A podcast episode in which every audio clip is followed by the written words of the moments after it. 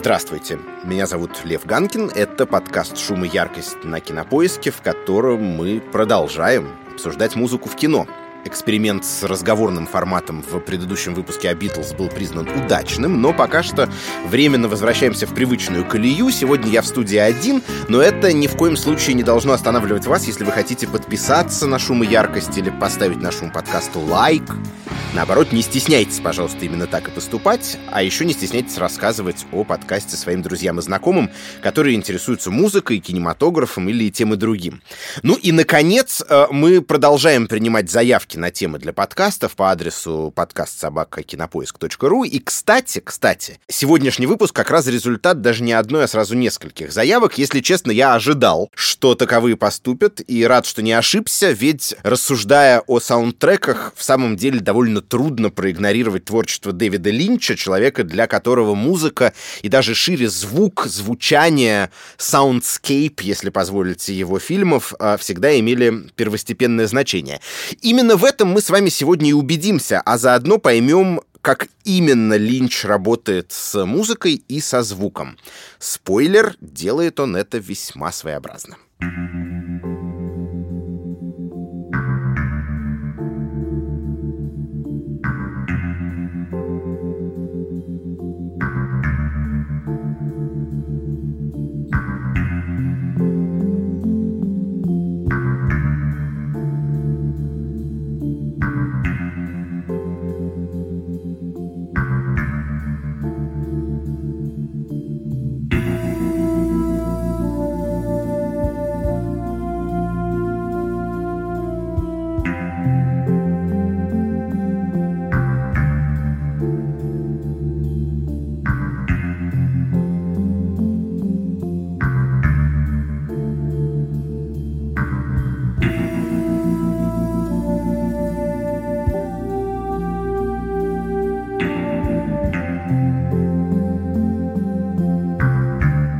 фильмах Линча много запоминающихся музыкальных эпизодов, но, наверное, никто бы не оценил, если бы в качестве первого отрывка мы сегодня включили что-нибудь, кроме а, знаменитой темы из телесериала «Твин Пикс». А, диск с саундтреком к «Твин Пиксу» занял 22 место в чарте Billboard, что и из сегодняшнего дня кажется довольно уникальным достижением для записи процентов на 70, состоящей, в общем-то, из мрачной инструментальной музыки. Но популярность сериала была такова, что обычная коммерческая логика, что продается, а что нет, тут просто не работала. И музыка, несомненно, на эту популярность повлияла самым конкретным образом.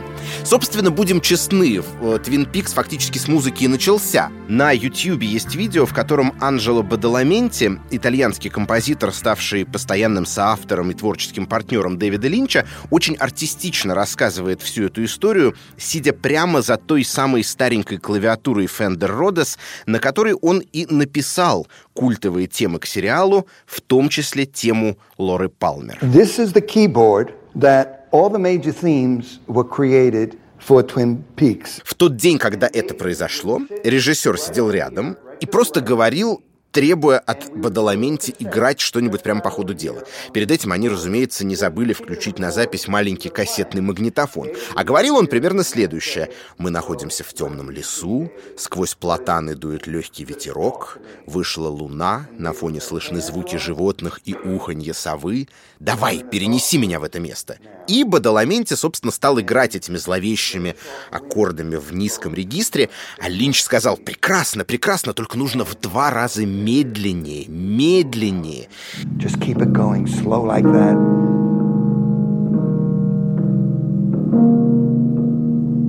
Just keep that going for a while.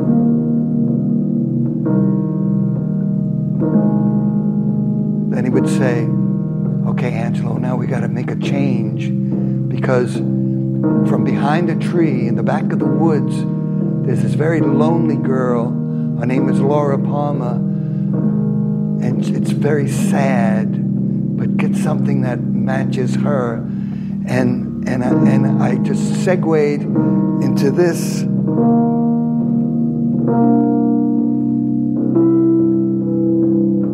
And he'd say, Well, that's it. It's very beautiful.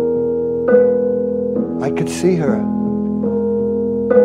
And she's walking towards the camera and she's coming closer. Just keep building it. Just keep building it. And she's getting close. Now reach some kind of climax. And I would go, and he said, Oh, that's it. Oh, that's so beautiful. Angelo. Oh, that's tearing my heart out. I love that. Just keep that going. Now she's starting to leave. So fall down. Keep falling. Keep falling. Falling. Now go back into the dark woods. Ну, вы все слышали сами. Из-за деревьев выходит девушка, ее зовут Лора Палмер. Она идет прямо к камере, наращивай, наращивай напряжение. Вот так и родился культовый саундтрек, наверное, одна из самых узнаваемых мелодий во всей истории телевидения.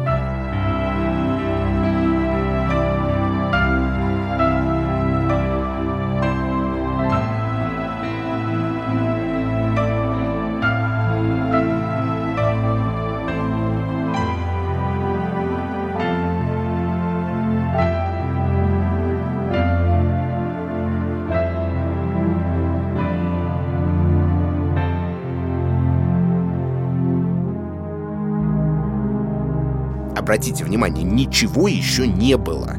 Никаких съемок, даже готового сценария. Все началось со звука. И это вообще для Дэвида Линча очень характерно. Как сказал Дин Херли, человек, который много лет работает звукоинженером разных линчевских фильмов, если бы режиссер не снимал кино, то наверняка занимался бы радиопьесами. Он, утверждает Херли, прирожденный саунд-дизайнер, что, в общем, подтверждается и фактами, ну, например, историей самого первого линчевского полнометражного фильма «Голова ластик» 1977 года.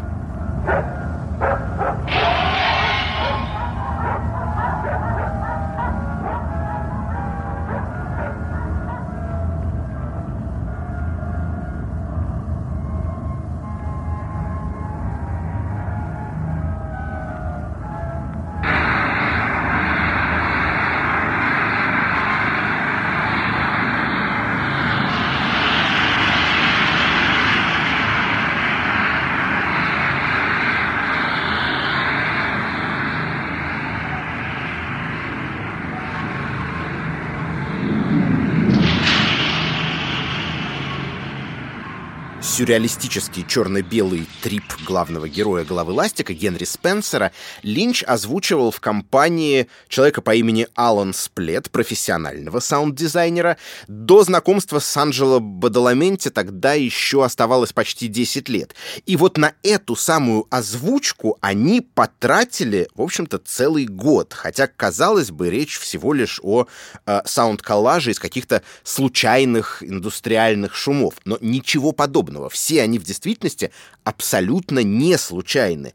Напротив, перед нами тщательная, дотошная работа по сборке того самого саундскейпа, звуковой среды фильма, из всего, что попалось под руку. И это сработало. Трент Резнер, выдающийся музыкант и кинокомпозитор, которому позже предстояло сотрудничать с Линчем над э, саундтреком к фильму «Шоссе в никуда», рассказывал, что, посмотрев в юности «Голову ластик», долго не мог успокоиться, и не столько из-за сюжета или даже каких-то визуальных образов, сколько как раз из-за острых звуковых ощущений окружающий нашу жизнь шум, городской, промышленный и прочий, подан в фильме так выпукло, так ярко и, в общем-то, так громко, что волей-неволей начинаешь обращать на него внимание, прислушиваться к нему. Резнер говорил, что после этого некоторое время вздрагивал от самых обычных бытовых звуков, которые стали казаться ему тревожными, неуютными, лишающими покоя. Единственную же полноценную песню, фигурирующую в фильме «Голова ластик», Дэвид Линч сочинил самостоятельно, ну, точнее, в компании музыканта Питера Айверса,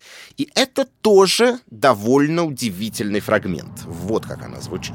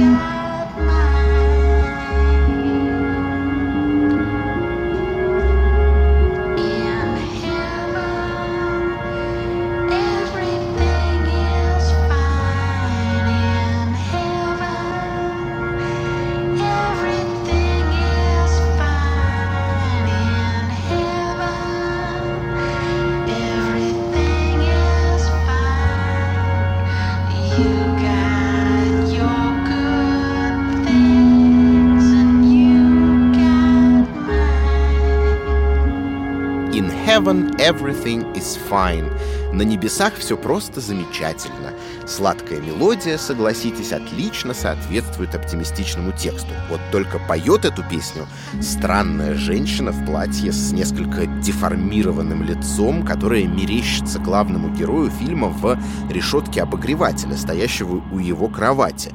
Кто это? Фата Моргана, смерть с косой, сирена, завлекающая его чудесным пением. Ну, на этот вопрос, как и на многие другие, фильм «Голова ластик» ответа не дает. В этом смысле это картина предтеча и Твин Пикса, и Малхолланд Драйва, и других линчевских кино и видеозагадок. Но одно очевидно. Легкомысленная песенка про то, что все хорошо, на самом деле точно не является таковой. Совы уже в 1977 году не то, чем кажутся. Беззаботная музыка озвучивает весьма зловещий фрагмент фильма, от чего он становится еще более пугающим и выразительным. Собственно, похожими приемами полнится фильмография режиссера. Вот, например, заглавная композиция из ленты «Синий бархат».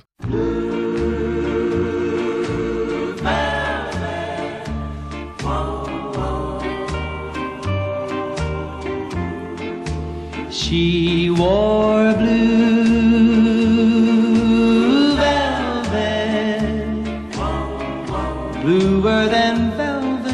was the night, softer than satin was the light from the stars. She wore blue velvet, Bluer than velvet were her eyes, warmer than May her tender sighs. Love was all. Мы говорили в связи с Твин Пиксом о том, что Линч часто начинает работу над своими фильмами с музыки, и вот, возможно, самый яркий пример. Вся идея картины «Синий бархат» — одной из ключевых в фильмографии Линча, задавшей старт долгой серии практически безупречных работ, фактически вышла из одноименной композиции Blue Velvet, собственно, «Синий бархат», которую режиссер услышал в исполнении Бобби Винтона 1963 года, а первым этот трек еще в 50-е исполнял Тони Беннет. В этой песне было что-то таинственное, рассказывал позже режиссер. Она запустила в голове целую цепную реакцию образов. Тихое американское предместье, аккуратно подстриженные газоны, сумерки — Возможно, горит несколько уличных фонарей, но большая часть кадра в тени, а на переднем плане автомобиль, в котором сидит девушка с красной губной помадой. Красная помада, синий бархат, зеленый газон. С этого все и началось. Конец цитаты. В итоге давайте посмотрим, при каких обстоятельствах мы слышим эту песню в фильме.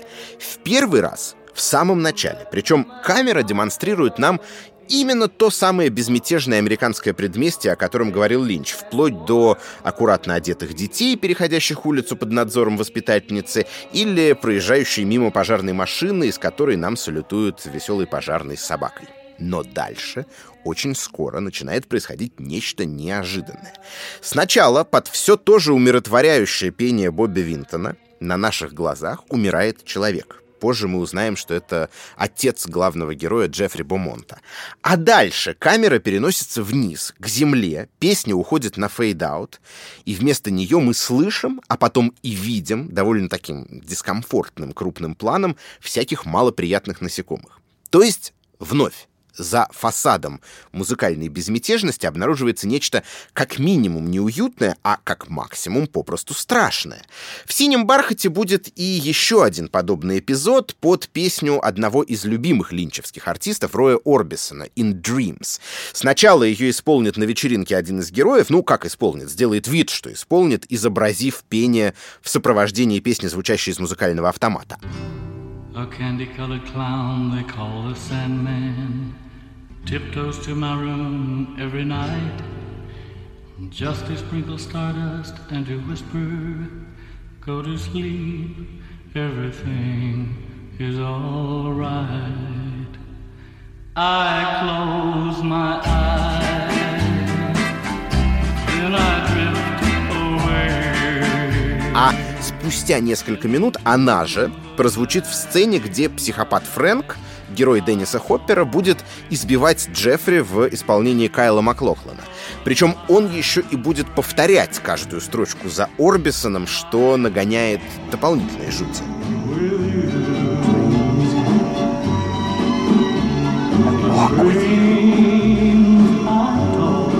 dreams I talk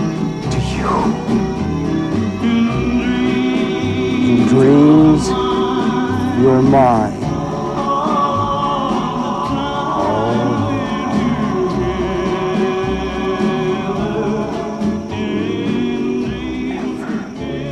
Вслушайтесь в текст. A candy-colored clown they called the Sandman tiptoes to my room every night. Разноцветный клоун, которого называют песочным человеком, прокрадывается ко мне в комнату каждую ночь. Да, дальше там поется о том, что он говорит лирическому герою что-то типа «спокойной ночи и приятных снов», но вообще-то, если вдуматься, это просто идеальный линчевский образ, правда? Не случайно, кстати, много позже режиссер назовет свой первый музыкальный альбом «Crazy Clown Time».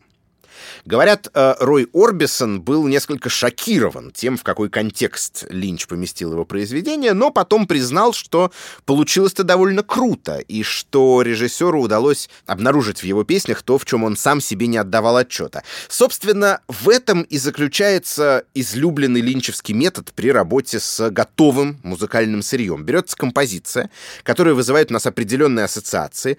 Обычно, если это тема из 50-х или 60-х годов, то это ассоциации с чем-то наивным, безмятежным и прелестным.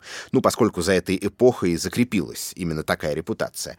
После чего Линч довольно ловко и безжалостно переворачивает все эти ассоциации с ног на голову. Контраст между тем, чего мы ожидаем, и тем, что получаем, ложится в основу эстетической выразительности того или иного кинематографического отрывка. И тут, если позволите, я остановлюсь на двух моментах. Во-первых, Линч таким образом ведет себя совсем не так, как принято. Наоборот, он поступает довольно нонконформистски. Потому что, вообще-то, чаще всего в кино или в театре или на ТВ смысл обращения к той или иной существующей песне именно в том, чтобы вслед за ней привлечь и все наши ассоциации, подружиться со зрителем, активировав его личную историю взаимоотношений с той или иной музыкой. Вот мы говорили о Битлз э, в прошлый раз. Когда в фильме «Yesterday» звучат все эти песни, они тянут за собой наши слушательские воспоминания и так устанавливают контакт между фильмом и зрительным залом. Дэвид Линч делает все наоборот. Он нарушает наши ожидания. Но при этом по-своему он честнее работает с источниками, чем иные его коллеги. Потому что, по правде говоря, весь этот образ мирной и безмятежной музыки 50-х, 60-х, ну это же химера. В ней было ничуть не меньше страсти, не меньше мрака и не меньше подводных течений, чем в любой другой музыке. И, кстати, в песнях того же Роя Орбисона за, быть может, ну таким несколько глянцевым, прилизанным фасадом всегда очень остро чувствовалась делешняя печаль. Он вообще был одним из первых певцов-мужчин, кто позволил себе быть слабым, кто позволил себе плакать в собственных песнях. Поначалу Линч хотел использовать э, в «Синем бархате» другой его трек, который так и назывался «Crying», и лишь потом остановился на «In Dreams», но «Crying», кстати, в его фильмографии тоже возникнет, просто позже уже в 2000-е в фильме «Малхолланд Драйв», где эту композицию исполнит на испанском языке певица Ребекка Дель Рио.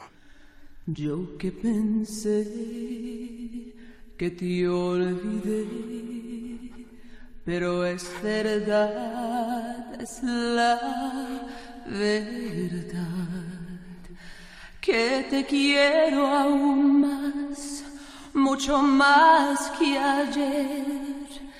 Dime tú qué puedo hacer. No me quieres ya y siempre.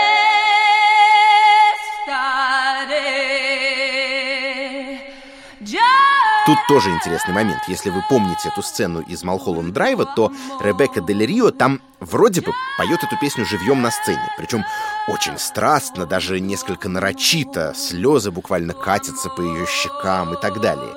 Но в какой-то момент она падает в обморок. Todo песня в ее исполнении, как ни в чем не бывало, продолжает звучать. Вспоминаем наше любимое слово «диегезис» и понимаем, что Линч совершенно сознательно, даже, я бы сказал, цинично его нарушил. Мы верили картинке, а песня вдруг бац и оказалась условностью, фонограммой. То же самое, к слову, происходит и в других его фильмах. Ну, например, в «Диких сердцем», к которым мы сегодня еще не обращались. Помните сцену, в которой герой Николаса Кейджа поет песню Элвиса «Love me, treat me like a fool». Ему аккомпанирует музыкальная группа, которая только что на наших глазах рубила со сцены такой жесткий скоростной хэви-метал. И тут не проходят буквальные минуты, как они, не меняя инструментов, внезапно как будто бы выдают полированный студийный звук а-ля 50-е годы. Ну, этого просто не может быть. И все это понимают. faithful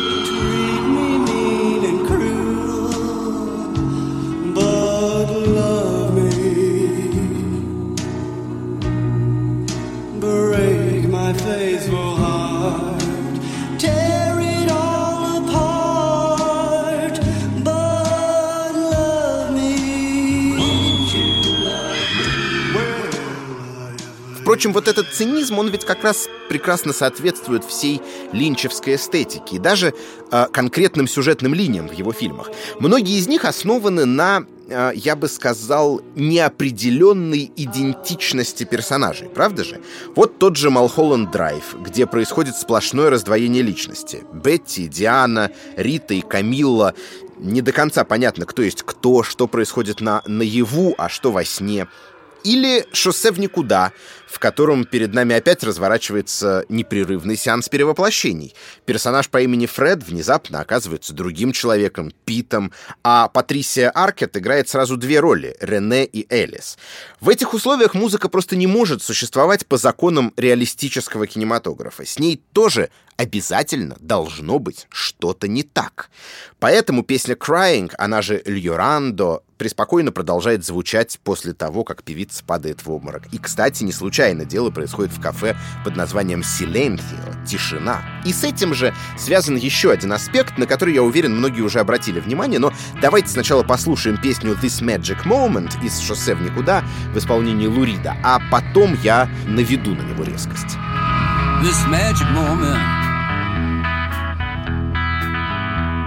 so different and so new was like any other. Until I met you. And then it happened. It took me by surprise. I knew that you felt it too. I could see it by the look in your eyes. Sweeter than wine, softer than a summer's night. Everything I wanna have whenever I hold you tight. This magic moment. Этот трек звучит в сцене, когда автомеханик Пит впервые видит Элис в исполнении Патрисии Аркет, и Линч с готовностью отыгрывает здесь все романтические клише, связанные с иллюстрацией на экране эм, вспыхнувшего любовного интереса героя, вплоть до съемки движений приглянувшейся ему девушки в слоу-моушен. Но интереснее другое. Вообще-то, Песня «This Magic Moment» сочинена еще на рубеже 50-х-60-х годов, и первыми ее исполняла группа The Drifters. Почему же не взять их версию, тем более, что Линч вроде бы неравнодушен к этой эпохе, как мы уже выяснили. А вот почему. Обратите внимание, «This Magic Moment» поет Лу Рид, Blue Velvet поет Бобби Винтон, а не Тони Беннет. Песню Роя Орбисона мы вообще слышали на испанском языке. А в «Шоссе в никуда» еще появляется, например, Мэрилин Мэнсон с «I put a spell on you» Скримин Джея Хоукинса. Очевидный вывод. Линч очень любит каверы, кавер-версии. И кажется, неспроста. Ведь любой кавер — это реконтекстуализация оригинала. Это то самое переворачивание его с ног на голову. Ну или хотя бы просто смена ракурса, да, взгляд со стороны, которое практикует с песнями и сам режиссер, и мы с вами уже знаем как. Поэтому совершенно неудивительно, что перепевки ему зачастую милее оригиналов. Так и должно быть по логике вещей. А один кавер Дэвид Линч в свое время не смог позволить себе лицензировать для фильма, и это привело к далеко идущим последствиям. Речь опять о «Синем бархате», где, по слухам, в одной из сцен, ну вот прямо-таки должна была звучать версия песни Тима Бакли «Song to the Siren» в исполнении проекта This Mortal Coil. Самое интересное, что режиссер, видимо, не забывает свои старинные привязанности. Прошло много лет, и трек таки попал в другой его фильм «В шоссе в никуда», что дает нам возможность послушать его короткий отрывок.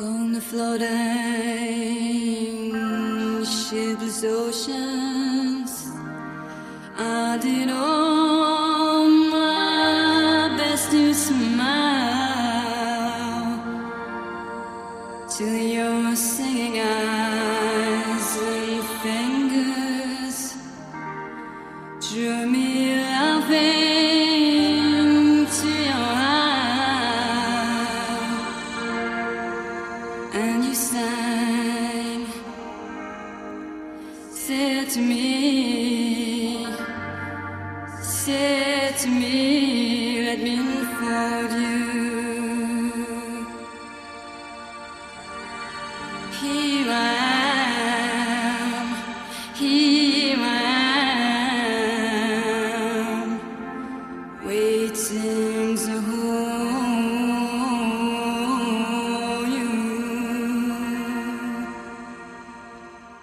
Но с «Синим бархатом» в далеком 1986-м не срослось, и пришлось выходить из положения, и вот тут-то в нашем рассказе и появляется вновь человек, без которого этот выпуск «Шума и яркости» точно получился бы намного короче композитор Анджело Бадаламенти, с которым мы пока встречались только когда обсуждали заглавную тему к Твин Пиксу. История его появления э, в поле зрения Линча, надо сказать, довольно анекдотическая.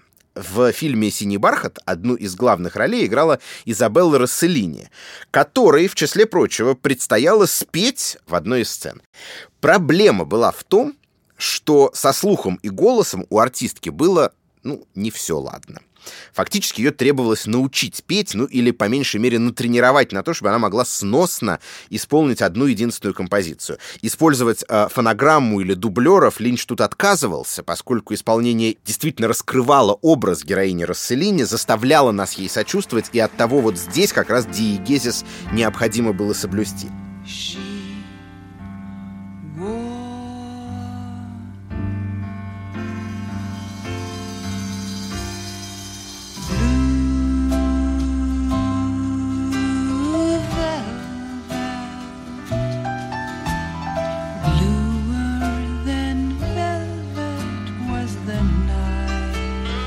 Так вот, в итоге нашли никому неизвестного итальянца, зарабатывавшего написанием музыки к малоизвестным фильмам и рекламным роликам. И его итальянское происхождение, к слову, было важно. Продюсерам казалось, что так они с Изабеллой Расселини скорее найдут общий язык. И, в общем, это оказалось правдой. Но мало кто тогда мог предположить, что сотрудничество Линча и Бадаламенти растянется на несколько десятков лет и окажется настолько плодотворным. Кстати, в фильмах режиссера композитора пару раз можно увидеть на экране. В «Синем бархате» он аккомпанирует Расселине на фортепиано, а в «Малхолланд драйве» появляется в эпизодической роли мафиоза. Но главное, что мы можем слышать в них во всех его музыку. И первым опытом стала песня под названием Mysteries of Love, которую в итоге включили в «Синий бархат» как раз на замену треку this mortal coil.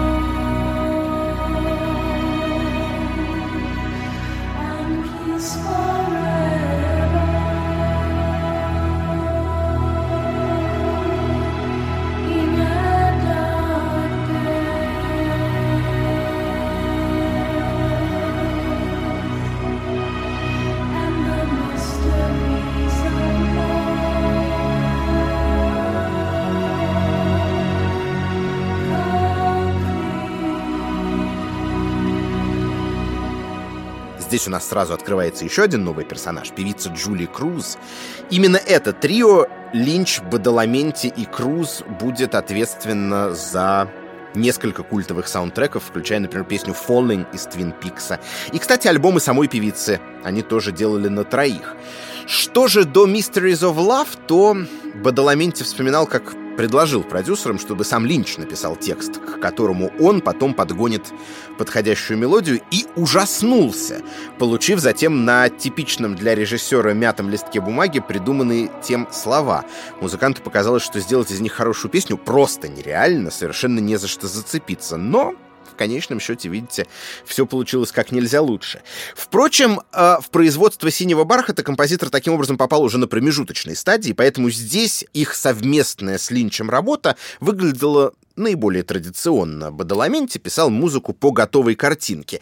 И стилистически она тоже в целом, ну, несколько менее оригинальна, чем это впоследствии будет свойственно их творческому дуэту. Там есть такие почти хичкоковско-хермановские взрывы струнных,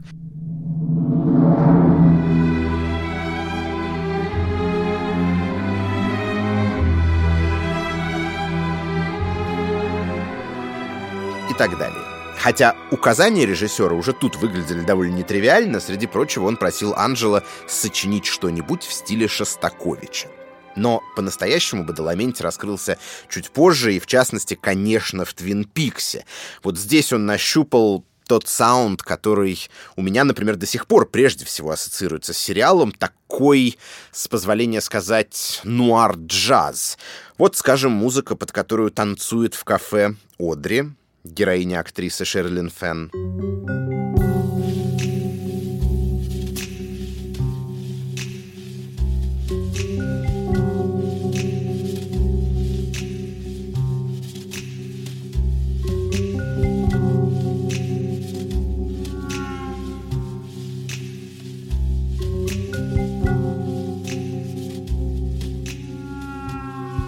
А вот один из самых впечатляющих, захватывающих моментов сцена в красной комнате, он же черный вигвам, где агент Купер встречает жутковатого карлика, человека из другого места, и тот в таких сполохах стробоскопического света в какой-то момент смотрит прямо на него и на нас.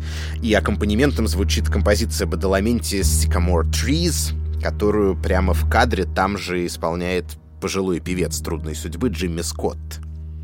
I got idea, man. You take me for a walk under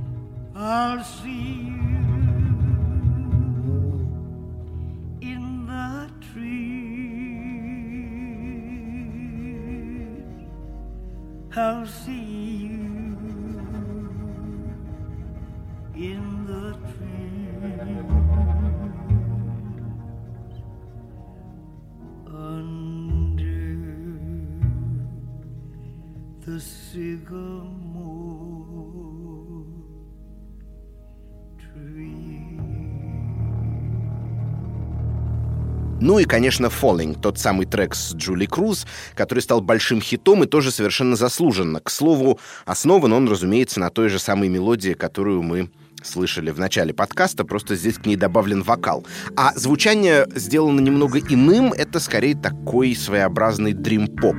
В общем, получается песня наследница Mysteries of Love во всех отношениях.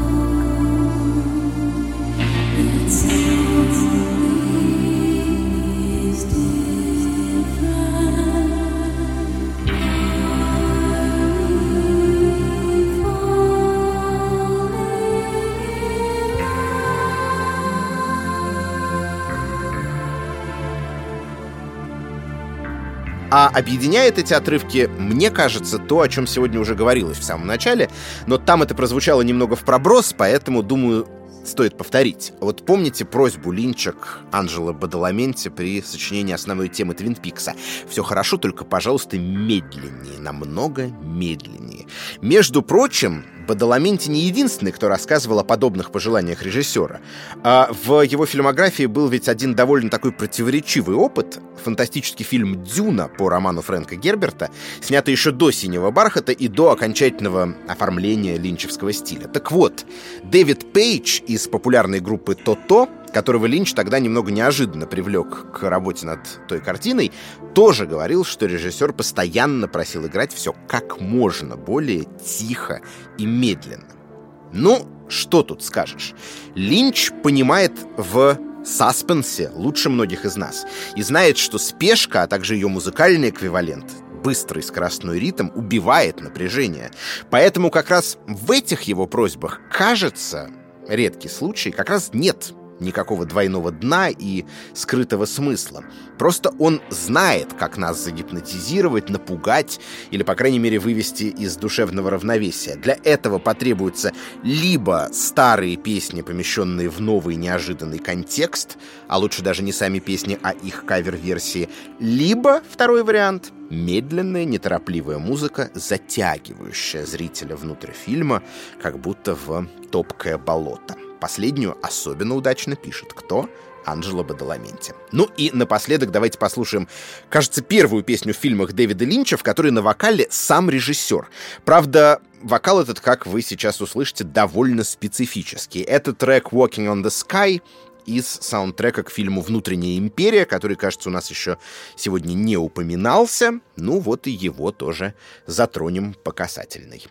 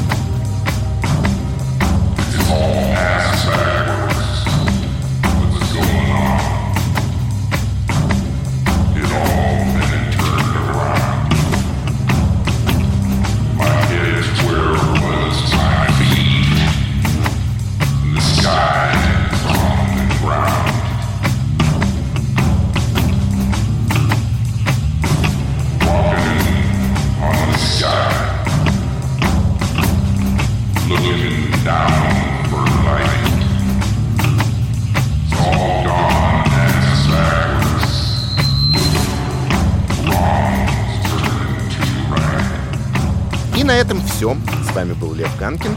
До встречи в следующих выпусках подкаста «Шум и яркость». Напомню, что давно пора на него подписаться в iTunes и Яндекс.Музыке.